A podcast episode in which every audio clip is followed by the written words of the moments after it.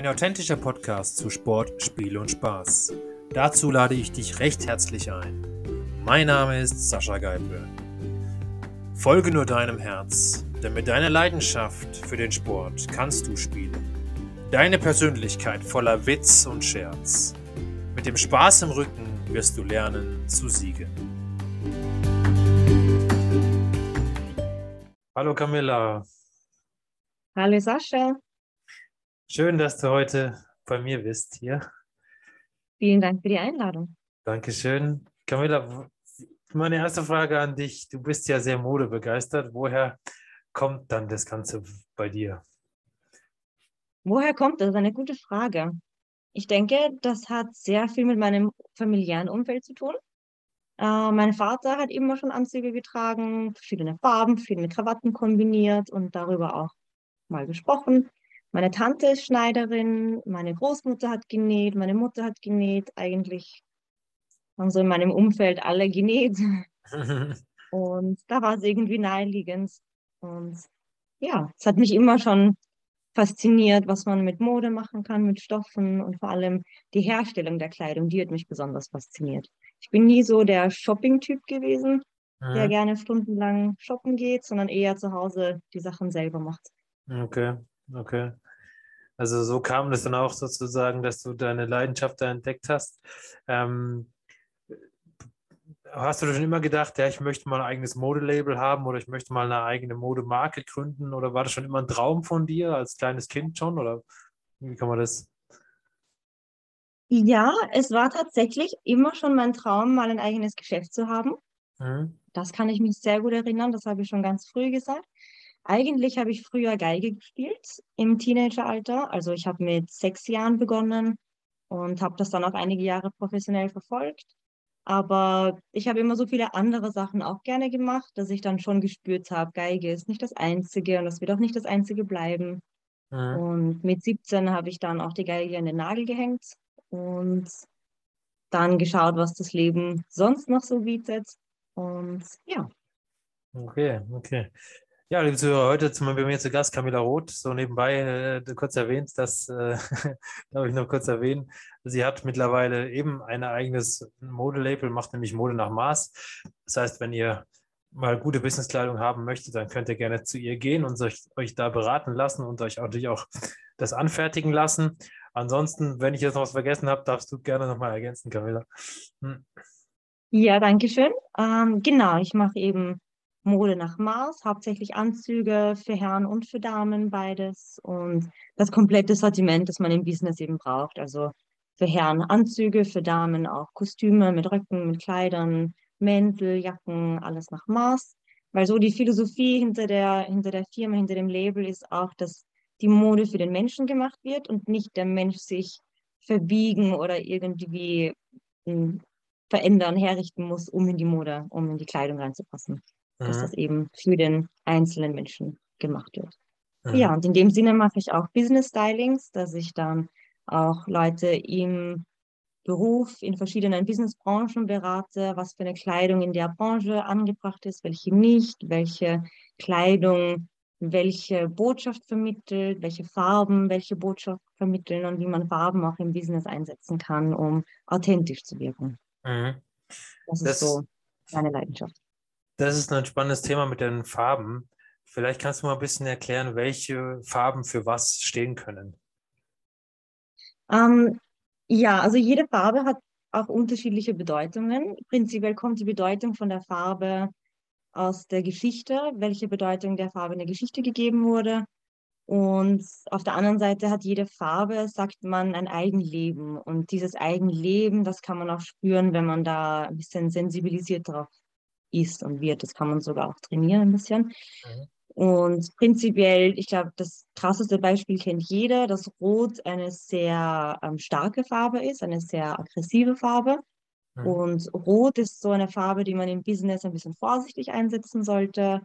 Ähm, das kommt auf die Branche drauf an, auf die Position. Manche setzen die Farbe Rot bewusst ein, um Aufmerksamkeit zu erzielen in einer großen Gruppe, in einer großen Gruppe von Menschen die Aufmerksamkeit auf sich ziehen. Das funktioniert mit einem roten Anzug super. Und Grün auf der anderen Seite ist eine neutrale Farbe, die wirkt ausgleichend, die wirkt sehr viel frischer. Und Blau ist natürlich die klassische Businessfarbe. Die steht für Seriosität, dafür, dass man eine gesunde Distanz zu den Dingen hat, dass man einen kühlen Kopf bewahrt. Und diese Eigenschaften ergeben sich eben auch aus der Farbmischung. Das Rot eben eine warme Farbe ist, eher eine aggressivere Farbe und kühle Farben sowie Blau, die bringen ein bisschen mehr Ruhe, ein bisschen mehr Distanz hinein. Und Grün ist eine Mischung. Darum sagt man eben, dass Grün eine neutrale Farbe ist, weil sie die Mischung aus Blau ist. Okay, okay. Und da hat man so beides drin. Mhm. Man sagt ja auch zum Beispiel, grün ist die Farbe der Hoffnung. Ne? Also, äh, diese, genau. gibt es ja auch. Ähm, und rot ist eher so ein Eyecatcher, also wie mhm. gesagt, aggressiv. Ähm, das gibt es ja auch im Marketing, diese Spiele mit, dem, mit den Farben. Ne? Ja, genau. genau. Ähm, da gibt es auch und bei Grün, dass die Farbe der Hoffnung ist, kommt auch daher, dass im Frühling, nach dem Winter, wenn alles zu blühen beginnt, da sieht man viel Grün. Mhm. Und diese Bedeutungen, die man den Farben gibt, die hat auch eben viel mit der Natur zu tun, wo die Farben vorkommen. Braun steht für Naturverbundenheit. Mhm. Und ich muss mich korrigieren. Ich glaube, ich habe gesagt, gerade Grün ist eine Mischung aus Rot und Blau. Das stimmt nicht. Grün ist die Mischung aus Blau und Gelb. Stimmt, ja. Nur um das nochmal richtig zu stellen. ja, alles gut. genau. Ähm, ja, Gelb ist ja auch so eine Signalfarbe. Ähm, mhm. Wo, wie, wie würdest du das einordnen im, im Business Case zum Beispiel?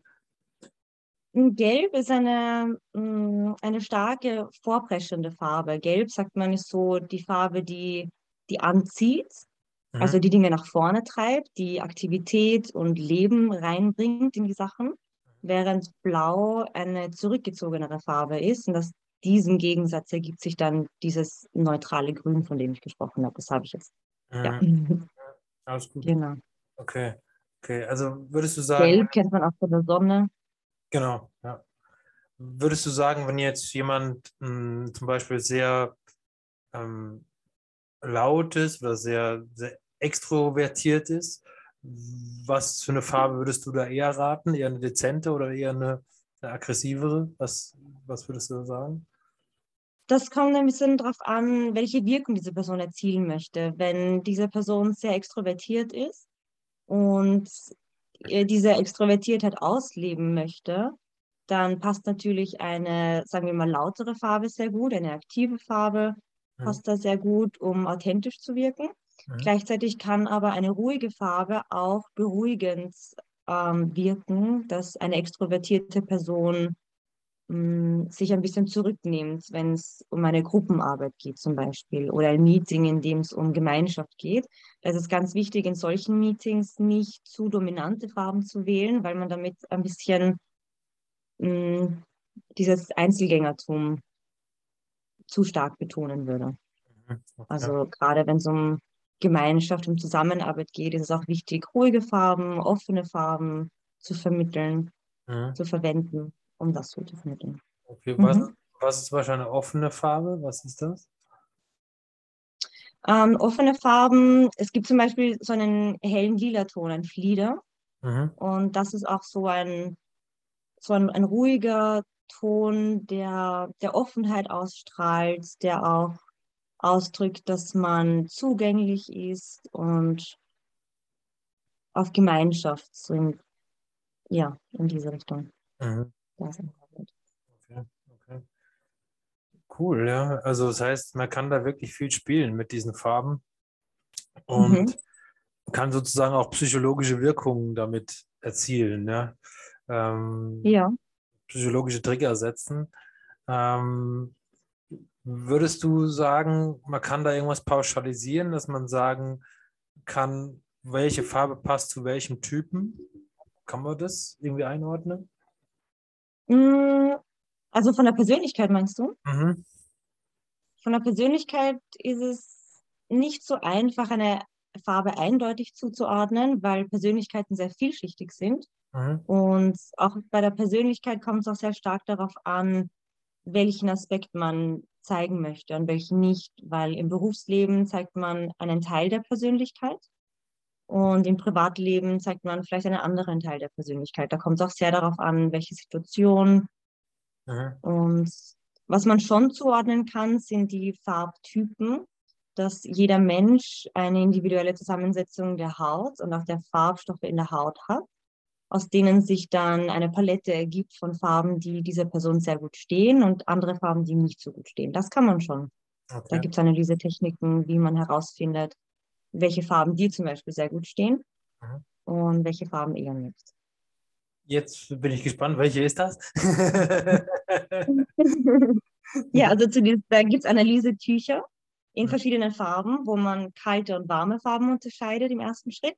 Und da schaut man dann eben, da sitzt du vor einem Spiegel mit kaltem Licht, Tageslicht, ist sehr gut, weil man da sehr gut sieht, wie die Farbe auf die Haut wirkt. Und dann wird ein Farbtuch nach dem anderen um zum Hals gelegt.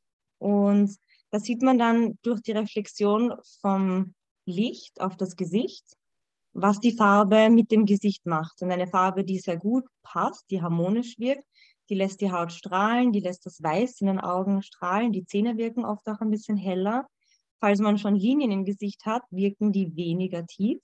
Mhm. Das heißt, man sieht auch ein bisschen jünger, ein bisschen frischer aus. Mhm. Augenringe verschwinden. Und im Gegenzug dazu eine Farbe, die einem nicht so gut steht, die verstärkt diese ganzen Effekte. Da wirkt die Haut oft ein bisschen gelb, man wirkt müde, vielleicht sogar ein bisschen krank. Manchmal werden sogar die Lippen ein bisschen bläulich. Okay. Es dauert oft bei den Kunden ein paar Durchgänge, bis sie selber sehen. Aber eigentlich hat bis jetzt jeder Kunde auch selber dann angefangen zu sehen, wie diese Farben wirken. Und das ist für mich immer sehr spannend zu sehen, wie da die Veränderung beim Kunden stattfindet und der plötzlich sagt, hey, diese Farbe, wow, ich sehe den Effekt und die steht gut, die passt nicht so gut, in der Farbe fühle ich mich ganz komisch. Ich habe selber die Erfahrung gemacht, bei einem Orangentuch sind mir Tränen in die Augen geschossen, weil ich mich so unwohl gefühlt habe mit dieser Farbe, weil ich gespürt habe, dass diese Farbe einfach nicht harmonisch ist, die passt nicht. Okay. Also da passieren ganz, ganz viele auf physischer und auch auf der unterbewussten Ebene, der psychischen Ebene. Passiert da ganz, ganz viel mit Farben. Mhm. Okay. Ähm, wenn du mich jetzt so angucken würdest, welche Farbe würdest du jetzt zum Beispiel mir, ich bin ja blonde Haare, blaue Augen, ähm, ähm, was würdest du mir zum Beispiel empfehlen? Ähm, Empfehlungen gebe ich eigentlich generell nur ab mit im Zuge von einer Analyse weil ich da wirklich sichere Empfehlungen abgeben kann. Manchmal ist man ein bisschen zu schnell und denkt, ah, die Farbe könnte passen, die könnte passen. Und wenn man dann aber eine Analyse macht, dann sieht man hm, eigentlich doch nicht so ganz. Mhm. Darum bin ich ohne Analyse sehr vorsichtig, was ich empfehle, weil man da manchmal Überraschungen erlebt. Okay, okay. Die Analyse hast du schon gut Aber wenn du Interesse wenn ich Interesse habe, klar, können wir das mal machen wahrscheinlich. Ja, genau. Dann kannst du sehr gerne mal vorbeikommen. Dann ähm, machen wir eine Analyse. Ähm, sehr gerne, wenn ich da mal in Wien bin, dann werde ich da sicher mal mhm. zurückkommen drauf. Ähm, Nochmal eine Frage, die Analyse, wie sieht die aus? Also, also du hast mir schon ein bisschen erklärt, jetzt es werden verschiedene Tücher angelegt. Ähm, was noch? Was passiert dann noch? Also was kann da jemand noch erwarten? Also im ersten Schritt unterscheidet man eben kalte und warme Farben und dann unterscheidet man noch zwischen klaren und gedeckten Farben. Mhm. Also das kennt sicher jeder, wenn man äh, mit Wassermalfarben malt und dann Deckweiß dazu mischt, dann hat man die Farbe ein bisschen gedämpfter und das sind dann gedeckte Farben. Und es gibt eben Farbtypen, denen diese gedeckte Farben sehr gut stehen und andere, denen die klaren, strahlenden Farben sehr gut stehen. Mhm. Und da schaut man dann noch. Und das unterteilt man dann in verschiedene Gruppen, die nach Jahreszeiten benannt sind. Frühling, Sommer, Herbst und Winter. Und da am Ende von einer Analyse hat man dann einen, eine Farbpalette. Und ich gebe den Kunden dann auch gerne einen, einen Farbfächer mit, den man auffächern kann, wo man dann wirklich die einzelnen Farben sieht, die einem stehen. Das hilft ganz gut beim Einkaufen oder zu Hause den Kasten aussortieren, den Kleiderschrank um zu schauen, was für Farben aus der eigenen Palette man schon hat, welche man sich noch anschaffen möchte. Und wenn Kunden gerade für professionelle Garderoben da mehr brauchen, dann stelle ich auch komplette Garderoben zusammen. Also was dann am Ende bei so einer Analyse, wie es dann weitergeht, das hängt dann sehr stark vom Bedürfnis der Kunden auch ab. Mhm. Also unter Umständen stelle ich auch ganze Business-Garderoben zusammen mhm. mit Anzügen und Hemden und Mänteln und Accessoires und was alles dazu gehört, Schuhe. Und, mhm. Also wirklich komplett dann. Mhm. Es gibt auch so eine Schmuckfarbe, die jedem besser steht. Manchen steht Goldschmuck besser und anderen steht Silberschmuck besser. Und da ist mir aufgefallen, dass die Kunden das sehr spannend finden, weil sie dann ein bisschen aussortieren können. Ein Kunde hat mal gesagt, es ist schön zu wissen, was mir nicht steht, weil dann brauche ich mir um das gar keine Gedanken machen. Dann brauche ich mich nur noch auf das konzentrieren, was mir steht. Mhm. Und das erleichtert auch ein bisschen die morgendliche Entscheidung, was man heute trägt. Okay. Ähm, jetzt ähm, beschäftige ich auch mich viel mit, mit Sport und so weiter. Könntest du auch sagen, ähm, auch da kann es Farbempfehlungen geben für gewisse Sportoutfits und so weiter? Weil oftmals ist es ja dann auch eher teamorientiert. Das heißt, es wird einfach, jeder wird in praktisch in eine gleiche Geschichte gesteckt, was, was ihm vielleicht gar nicht so gut steht. Aber jetzt, wenn wir uns individuelle Sportarten anschauen, wie Tennis oder Snowboarden oder so, wie auch immer, da kann es ja durchaus auch sein, dass ich das als äh, individuell Individuum dann noch haben kann. Ähm, Würdest du dann da genauso vorgehen oder würdest, wäre das da andere Herangehensweise? Ähm, Im Sport würde ich auch immer viel mit Trainern absprechen, was das Ziel ist, welche Wirkung man erzielen möchte und welche man nicht erzielen möchte. Und dieser Punkt, welche Wirkung man nicht erzielen möchte, ist mindestens genauso wichtig wie die Wirkung, die man erzielen möchte, mhm. damit nicht unbewusst da Fehler passieren. Weil Rot kann zum Beispiel, wenn wir über Snowboard sprechen, eine gute Farbe sein, um den Snowboarder sichtbar zu machen auf dem weißen Schnee, weil man Rot einfach sofort sieht. Aber in anderen Sportarten könnte das auch eine kontraproduktive Wirkung haben. Das heißt, ich würde dann in der Praxis immer mit dem Team absprechen, mit dem Trainer absprechen, alle Personen, die da beteiligt sind, welche Wirkung wir erzielen möchten, welche nicht und wie man die Farben einsetzen kann. Mhm. Und unter Umständen kann man auch die Wirkung einer Farbe durch ein anderes Material ersetzen. Das kennt man auch aus der Inneneinrichtung. Ja. Zum Beispiel, wir haben vorhin über Rot gesprochen, das eine sehr starke Wirkung hat. Wenn man aber die Farbe Rot nicht im Raum haben möchte, dann kann man das durch massive Holzmöbel darstellen oder ein bisschen durch Schwarz ersetzen und sehr viel massive äh, Holztische zum Beispiel mit ja. Ja, das sind ja zum Beispiel typischerweise Skischulen waren früher fast immer rot oder rot-weiß. Ne? Also ja. Mittlerweile hat es ja, genau, weil, weil es mittlerweile hat es ja auch viel gedreht. Also es gibt ja auch alle möglichen Farben. Auch blau-weiß mhm. ist sehr oft, äh, grün. Also, also auch da gibt es ja mittlerweile durchaus Unterschiede. Ähm, daran kann man es ja vielleicht erkennen, dass ähm, einmal, dass eine Unterscheidung sein soll, vielleicht von den jeweiligen Skischulen, das ist die eine Geschichte. Mhm. Aber die andere Seite ist vielleicht auch noch eine Signalwirkung zu setzen. Und da bin ich immer noch der Meinung, so meine persönliche Meinung, dass Rot da am meisten hinaussticht. Ja, schon, weil Rot einfach diese, diese Signalfarbe ist und das sieht man sofort. Und es ist natürlich praktisch, wenn die verschiedenen Skigruppen in unterschiedlichen Farben gekleidet sind, weil man dann gut zuordnen kann, wer wo dazugehört, ja. um da Verwechslungen zu vermeiden. Aber es ist durchaus so, dass auch die Farbe, die man trägt, eine Wirkung auf die eigene Psyche hat.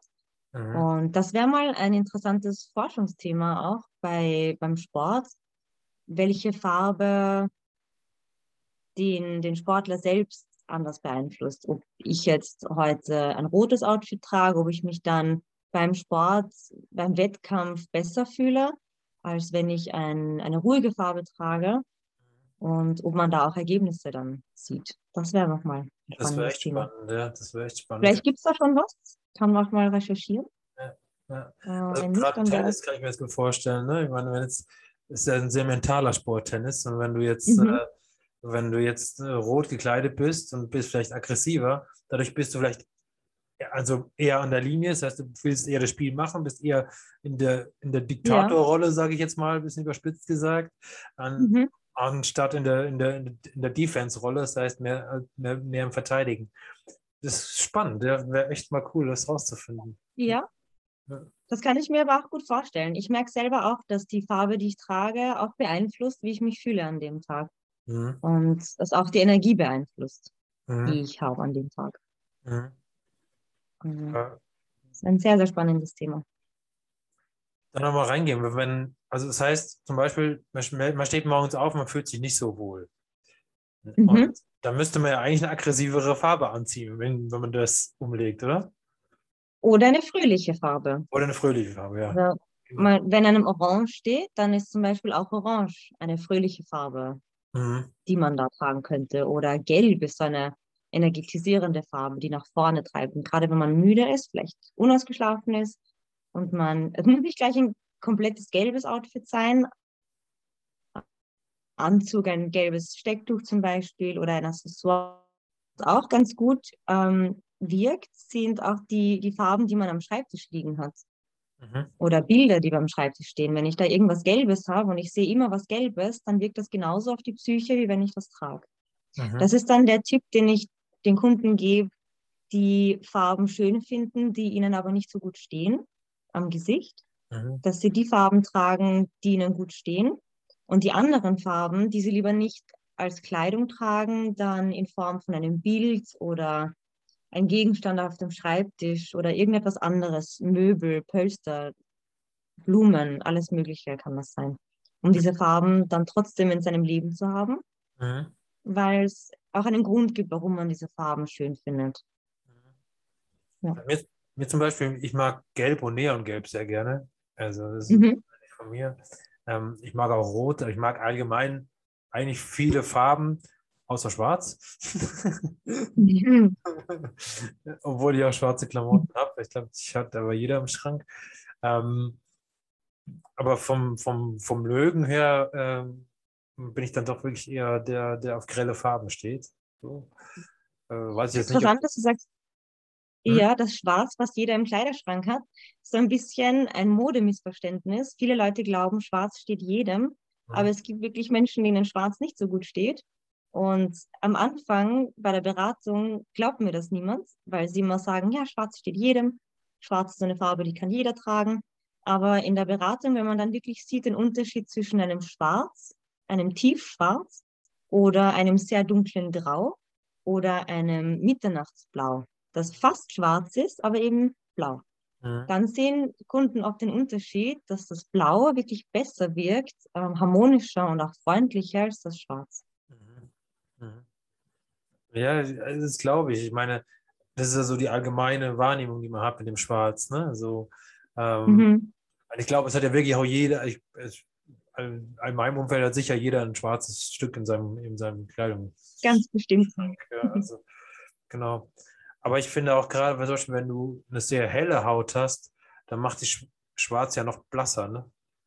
Also, Ja, das stimmt. also Mhm. Da hast du aber ein ganz gutes Gespür dafür, danke. dass dir das auffällt. Ja, aber ich meine, so, äh, das, ich meine, ich habe da nur Laien verstanden, ja, also, Gottes Willen, bin da weit weg von irgendwelchen äh, m, wissenschaftlichen Erkenntnissen. Aber, äh, aber klar, ich meine, ich interessiere mich ja selber auch für Mode und deswegen, ähm, Mhm. ja, versuche ich das schon ein bisschen mitzunehmen. Genau. Ja, wenn man beobachtet, dann lernt man auch mit der Beobachtung. Ja. Das ist schon etwas, das man, wo man das Auge auch schulen kann, zu sehen, welche Farben passen und welche nicht. Oder auch etwas, das man, das man spüren lernen kann, welche Farben haben eine positive Wirkung, welche haben eine fröhlichere Wirkung, welche Farben stimmen ein bisschen trauriger. Das ist so, kann man ein Gespür dafür auch entwickeln. Ich Mhm. denke, dass es auf jeden Menschen wirkt, Mhm. auch wenn man es nicht bewusst wahrnimmt. Weil gerade das, was auf unterbewusster Ebene passiert, oft noch viel, viel stärker ist als das, was auf der bewussten Ebene Ja. stattfindet. Aber die Wahrnehmung, die bewusste Wahrnehmung ist auch eben sehr spannend zu lernen. Ja. Ähm, hast du da vielleicht Tipps, wie man das lernen kann? Beobachten und mh, mm, wertfrei beobachten ist eigentlich ein, ein guter Tipp, den ich da geben kann. Das ist auch die Art, wie ich selber gelernt habe, Farben zu sehen. Ich habe sehr schnell äh, mir gedacht, die Farbe gefällt mir oder sie gefällt mir nicht. Aber bei der Wirkung geht es nicht so sehr darum, ob es mir gefällt, sondern ob es harmonisch wirkt. Und das kann unter Umständen auch ein Widerspruch manchmal sein, mhm. dass eine Farbe harmonisch aussieht. Und wenn ich mich an diese Farbe gewöhnt habe, dann gefällt sie mir auch. Aber dass man da ein bisschen unterscheidet zwischen einer Farbe, die ich schön finde, und einer Farbe, die gut passt. Mhm. Und da ist dieses, dieses wertfreie Beobachten sehr, sehr wichtig, dass man sich auch Zeit nimmt und nicht gleich abstempelt, das gefällt mir nicht, das ist nicht schön, sondern wirklich das wirken lässt. Mhm. Es gibt ja so ein, so ein typisches Beispiel, ist ja, was viele sagen, was überhaupt nicht geht, ist Blau und Grün zusammen. ja, das sagen viele. Ich finde es überhaupt nicht so. Ja, es gibt aber. Mhm. Ja, es gibt aber auch Kombinationen, in denen das ganz gut ausschaut. Ich habe einen Anzugstoff im Sortiment, der ist blau, so ein Mittelblau. Und der hat ein feines Karo in einem Apfelgrün. Mhm. Und das sieht super aus. Mhm. Und der Stoff ist sehr beliebt, obwohl das die Mischung grün-blau ist. Mhm. Weil das Grün sehr dezent ist und das Blau vorherrschend ist in dem Stoff. Und das ist einer, den wirklich sehr viele Kunden gerne haben. Mhm. Also wie gesagt, ich selber mag das auch gerne. Ich habe das auch früher mhm. mal auch gemacht, blaue Jeans und einen grünen Pulli oder so. Ähm, ja. Ähm, aber äh, ja, das ist äh, ja, war ja immer sozusagen, kann man nicht machen, dieses. Aber ich finde das eigentlich ganz cool. Weil, ja, es gibt auch zu jeder Regel eine Ausnahme.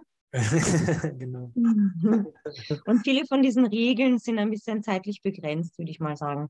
Mhm. Also man hat auch oft in der Modegeschichte gesehen, dass Farbkombinationen total angesagt waren und dann wieder, wieder gar nicht. Oder auch Schnitte, die man früher getragen hat und dann überhaupt nicht mehr modern waren. Jeder gesagt hat, na, das kannst du nicht mehr tragen und jetzt wird es plötzlich wieder modern. Mhm. Bei den Sakkos war jetzt länger das ganz schmale Revers modern. Und die Kunden wollten immer noch schmäler und noch schmäler und noch schmälere Revers haben. Und jetzt geht es wieder in die Richtung, dass man breitere Revers nimmt also das ändert sich auch. Ja, klar. Diese Regeln. Regeln sind dann durchaus dehnbar. das stimmt. Das stimmt. Ähm, wie entdeckst du Trends für dich? Durch Beobachtung mhm. und auch sehr stark durch Social Media. Mhm. Also die Trends, die sind heutzutage auf Social Media sehr stark vertreten und wenn man da Bloggern folgt, Instagramern, Influencern, da sieht man dann oft schon ein Muster, was, was sie tragen.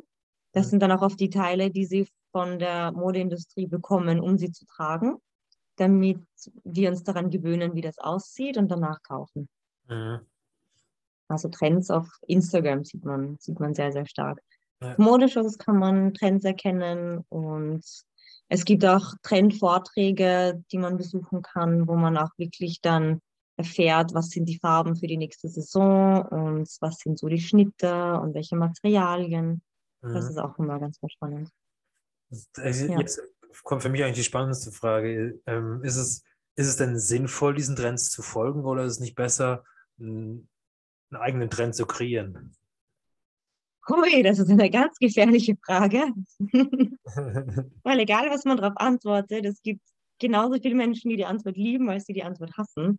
Ähm, das ist sehr unterschiedlich. Ähm, ich persönlich halte mich nicht so sehr an Trends mhm. und ich bin schon eher auf der klassischen Linie, weil ich auch sehr hochwertige Kleidung herstelle, die natürlich auch dementsprechend etwas mehr kostet als die Konfektion, die man in jedem Geschäft bekommt.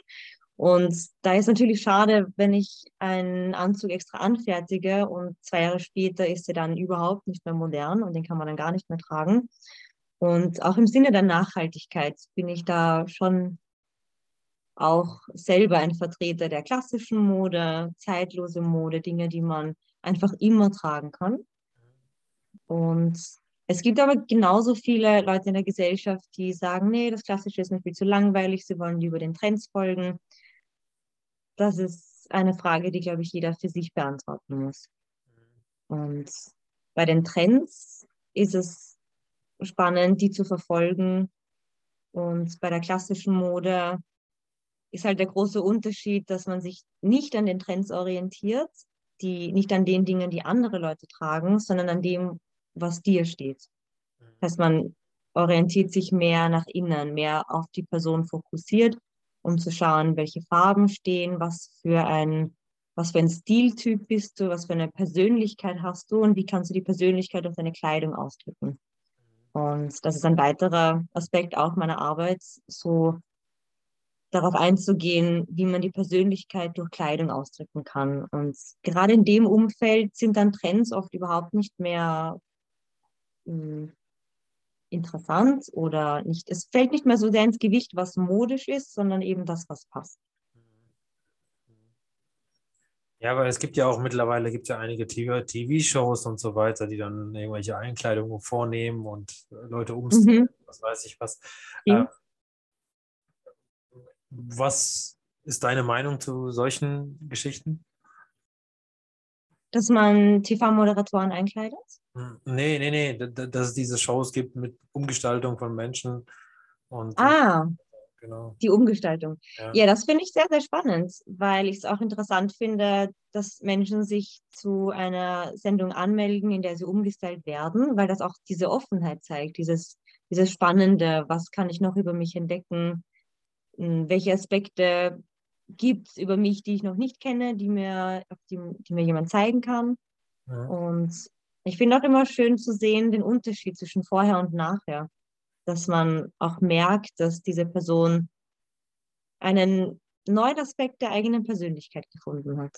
Ja. Und das ist so auf der menschlichen Ebene auch ein sehr, sehr spannendes Thema für mich. Ja.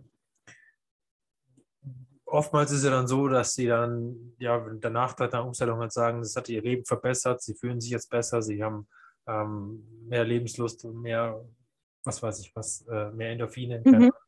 Ähm, erlebst du das bei deinen Kunden dann auch, solche Erlebnisse? Ja, definitiv.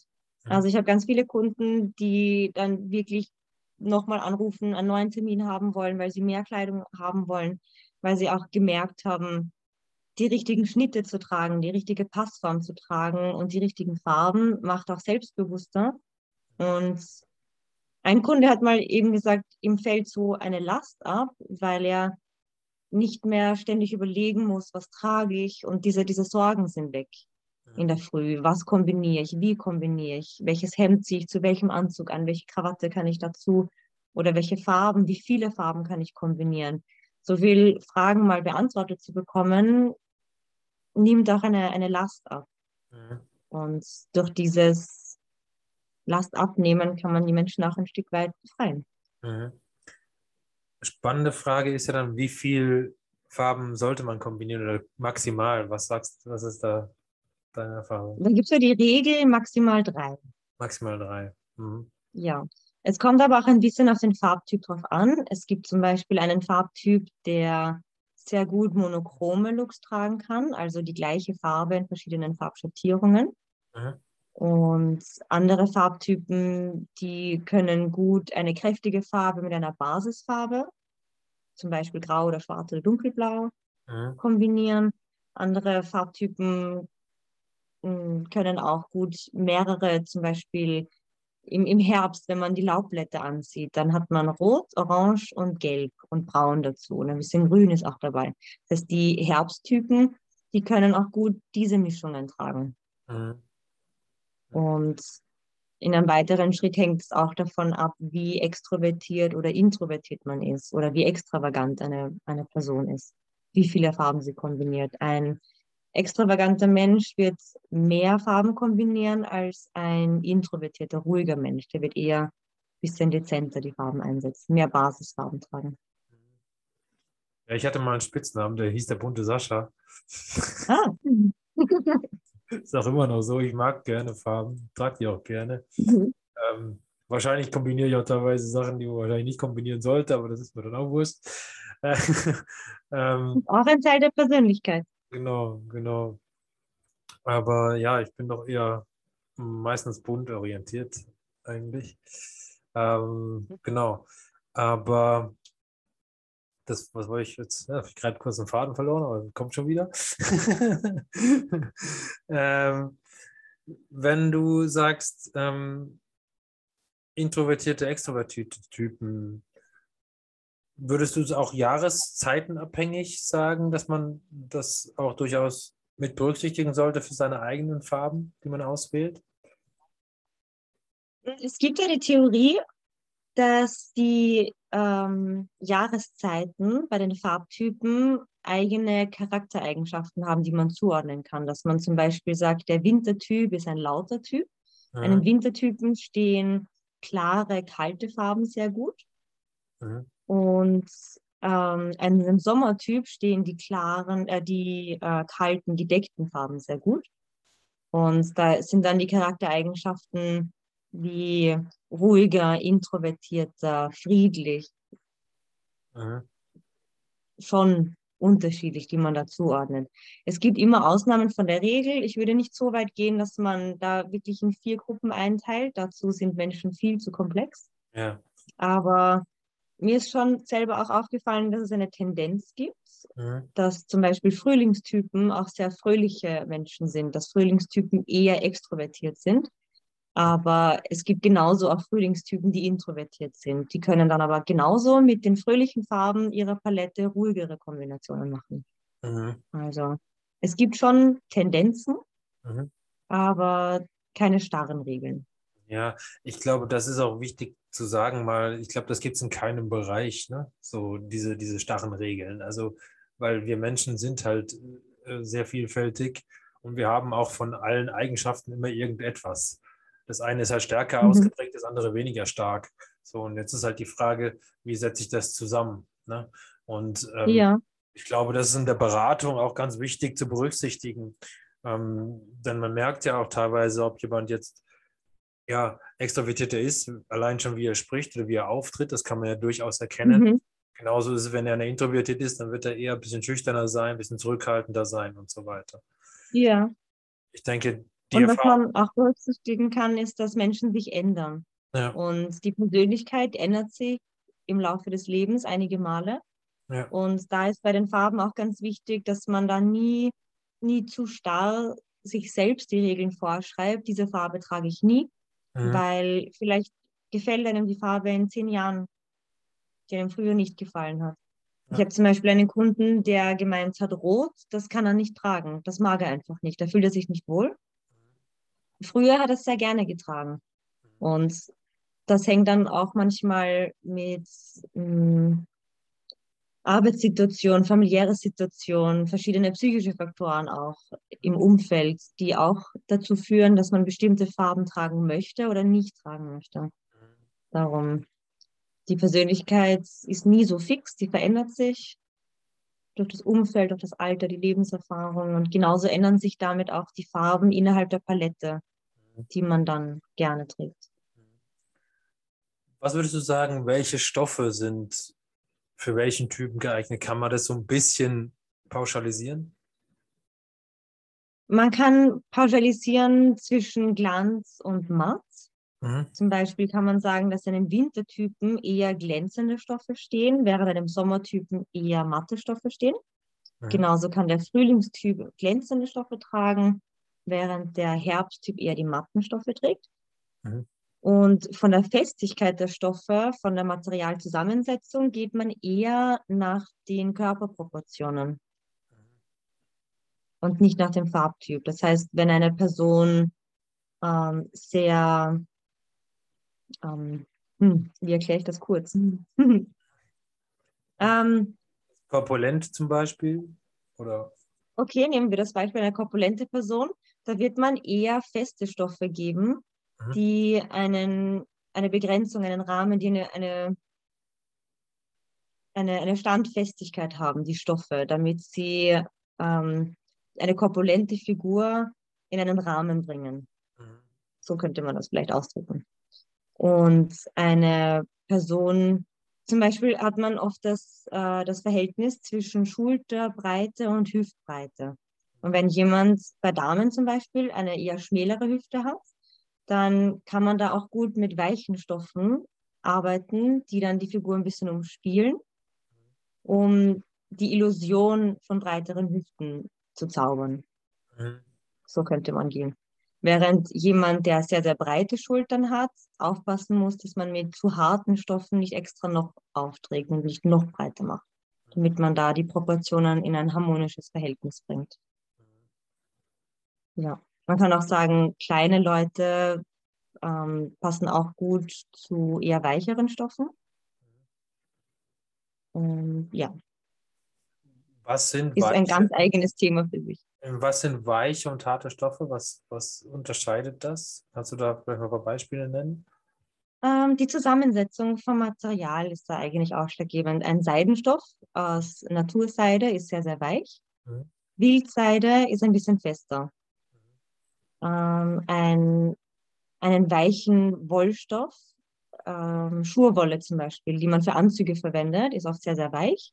Und dann gibt es aber auch bei den Anzugstoffen festere Stoffe, dickere Stoffe, die dann ein bisschen mehr Standfestigkeit haben. Ja, ein mhm. bisschen schwerer sind im Gewicht. Mhm. Ja. Mhm. Die Anzüge sind die meistens aus Seide gemacht oder aus was für Stoffen werden sie meistens gemacht? Die klassischen Business-Anzüge sind eigentlich aus Schurwolle gemacht. Schuhe, mhm. also Wolle. Mhm. Und die noch feinere Wolle ist dann die Schurwolle. Es gibt ganz viele interessante Mischungen, wo Schurwolle oder Wolle mit Seide gemischt ist oder mit Leinen. Was ich auch ganz, ganz spannend finde bei den Stoffen, wenn sie mit Lycra oder mit Elastan gemischt sind. Das sind dann Fasern, die den Anzugstoff dehnbar machen. Und diese Stoffe zum Beispiel, die lieben die Kunden, weil sie eben sagen, das macht den Anzug so viel bequemer, auch ein Sakko, dass es nicht so einengt, sondern durch die Lycra-Phase oder das Elastan hat man mehr Bewegungsfreiheit. Mhm. Okay. Das heißt, man könnte sozusagen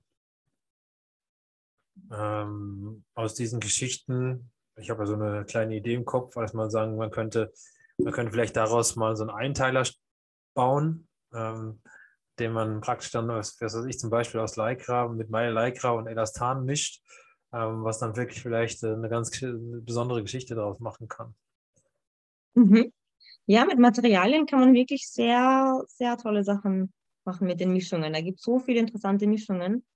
Und das ist auch ein Bereich, wo man viel ausprobieren kann. Mhm. Und ein, ein Wollstoff, der mit Leinen gemischt ist, wirkt ganz anders, fällt anders und sieht anders aus als ein Wollstoff, der mit Baumwolle gemischt ist. Mhm. Oder wenn ein Wollstoff mit Leinen und Seide gemischt ist, dann wirkt das wieder anders. Es fühlt sich ganz anders an. Also, wenn mir langweilig wäre, was nie passiert, dann würde ich den ganzen Tag nur Stoffe angreifen. okay, das heißt also, die letzte Mischung, die du jetzt gesagt hast, ähm, wie, wie, wie fällt es dann? Also fällt es dann eher in sich zusammen sozusagen oder kannst, kann man da schon auch eine schöne Silhouette draus formen?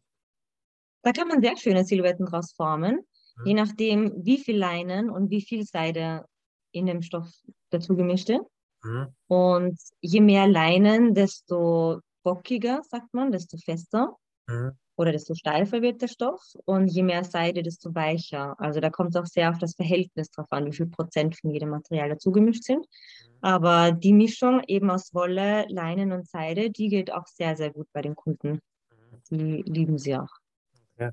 Also weil sie sehr weich ist und bequem zu tragen. Mhm. Wenn wir jetzt nochmal an den Einteiler denken, was sagst du, wie sollte das Verhältnis sein? Das muss man tatsächlich ausprobieren, weil es auch auf den Schnitt vom Einteiler drauf ankommt, wie weit er geschnitten ist oder wie, wie eng. Mhm. Und was da noch für Materialien dabei sind, was für ein Futtermaterial dazu kommt oder was für ein Aufbau der unten hat. Ein Anzug zum Beispiel, ein Sakko besteht nicht nur aus dem Oberstoff und aus dem Futter. Zwischen Oberstoff und Futter ist noch ein ganzer Aufbau drinnen aus verschiedensten Materialien, die dann auch nochmal das Bild verändern. Da gibt es dann Begriffe wie Full Canvas, Half Canvas, wo dann bei Full Canvas mehr Einlage drinnen ist. Das macht dann das Ganze ein bisschen schwerer und ein bisschen fester oder stabiler. Und Half Canvas ist leichter, ein bisschen weicher. Also es kommt auch auf äh, Aufbaumaterialien, kann man so sagen, drauf an, wie der Stoff wirkt. Okay. Diese, diese Aufbaustoffe, die da drin sind, aus was für Material sind dann die? Sind das dann eher, ist das dann auch ein natürliches Material oder ist das ein, ein künstliches Material? Ah, das ist unterschiedlich. Es gibt beides. Also es gibt sowohl künstliche als auch Naturmaterialien. Ein Naturmaterial wäre zum Beispiel Rosshaar, eine Rosshaareinlage, die man da verwendet hat. Äh, manche arbeiten auch mit, mit Watteeinlagen. Mhm. Bei den Schulterpolstern ist auch oft Watte eben verarbeitet. Manche haben es ein bisschen dicker, manche ein bisschen dünner. Da gibt es ganz, ganz viele verschiedene und ja. Mhm. Mhm. Da gibt es beides. Okay. okay. Ja, spannend. Ich würde sagen, gibt es noch was, was du unbedingt den Zuhörern mitteilen möchtest, Camilla? Ja, also die Idee hinter der Firma, hinter meiner Firma, war eben Mode für die Leute zu machen, um jedem die Möglichkeit zu geben, gut gekleidet zu sein. Egal für welchen Anlass man es braucht, ähm, ob es für ein einmaliges Erlebnis wie zum Beispiel eine Hochzeit oder regelmäßig wie im Business ist. Es ist immer schön, gut gekleidet zu sein und immer so ein paar Stücke im Kleiderkasten zu haben, in denen man immer gut aussieht. Mhm. So, diese Lieblingsteile. Mhm. Und das, das, ist ganz, ganz spannend. Ich bin selber immer glücklich, wenn ich Leute auf diesem Weg begleiten kann. Mhm. Oder auch wenn ich Geschichten höre von anderen Leuten, wie sie so ihre optimalen Farben gefunden haben und was die bewirkt haben. Das sind ganz, ganz spannende Themen. Mhm. Da freue ich mich auch immer zu hören. Sehr schön. Das heißt, das ist also, das ist auch deine Mission, dass du die Menschen so gut wie möglich einkleiden möchtest. Ähm, genau. Ja. Das ist doch äh, sehr schön. Das deckt sich doch ganz gut mit der ganzen Geschichte hier, denn ich möchte ja die Mission vertreten, dass wir immer mehr Leute in Bewegung bringen. Auch das ist übrigens in Einklang zu bringen mit der ganzen Geschichte heute, denn es ist ja so, wenn man sich mehr bewegt, geht man mehr raus, man geht mehr unter Menschen. Was braucht man dann? Mehr Kleidung, ganz einfach. Deswegen, ähm, ja, äh, das waren so meine Abschlussworte für heute.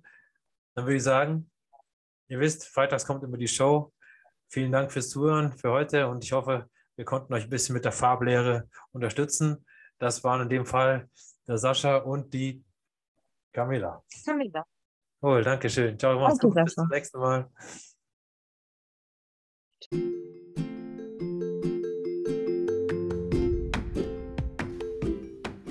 Sport spielt Spaß, der Sascha Geipel Podcast. Ihr findet mich auf Xing, LinkedIn und Twitter.